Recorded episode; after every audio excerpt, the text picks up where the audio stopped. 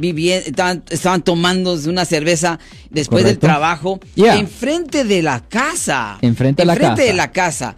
Porque So, estaban tomando en público técnicamente, so que ya es ya es ya es una infracción. ya es una- ya- en público es ahí en la calle, dentro de Ya, su ya, vehículo. porque bueno, la cosa es que si lo pueden ver, bueno, primero si el vehículo está prendido, eso es un DUI, eso es conducir bajo la influencia. Ajá. Lo siento por la interrupción, su video va a continuar monetariamente.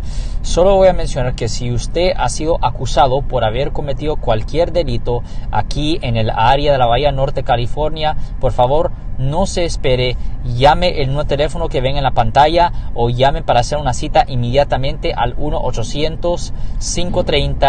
1-800-530-1800. Recuerden, yo soy el abogado Alexander Cross, abogado criminalista aquí en el área de la Bahía Norte, California. Si el vehículo está prendido, bueno. pero simplemente ah, to- ah, tomando en la vía pública, la vía, En la vía. que se puede ver, en la vía Oh. pública, si no hay ningún ah, tipo de ah, permiso, por ejemplo, los carnavales y cosas así, eso ya es una infracción. No es delito, pero es una infracción. O sea, vía de vista. Ya, vista. Oiga, vista, ya. Es, es- es público ya. Público ya. Bueno, este amigo eh, estaba tomándose una, Sí. una cerveza ahí con el otro y tenía el carro, el vehículo apagado. Juan o José. Eh, Estoy jugando, es que a veces que no digo mejor. un- bueno, Juan, Juan, Juan, mi amigo Juan.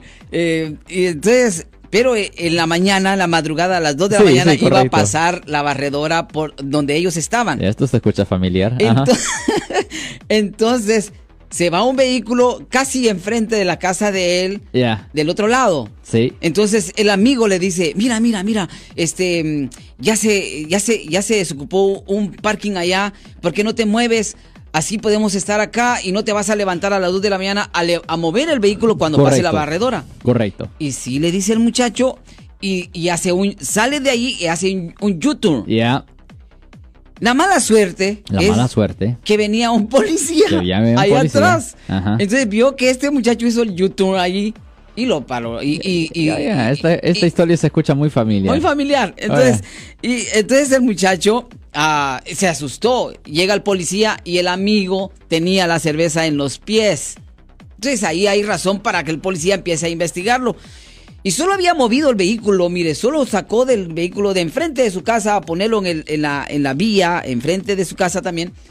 Y para eso el policía pues le dio una citación. Ok. Y ahora, cuando uno dice que ya todo lo ha visto, que todo lo ha hecho, que todo esto y que ya no le va a pasar nada, le pasa cuando usted menos se lo piensa.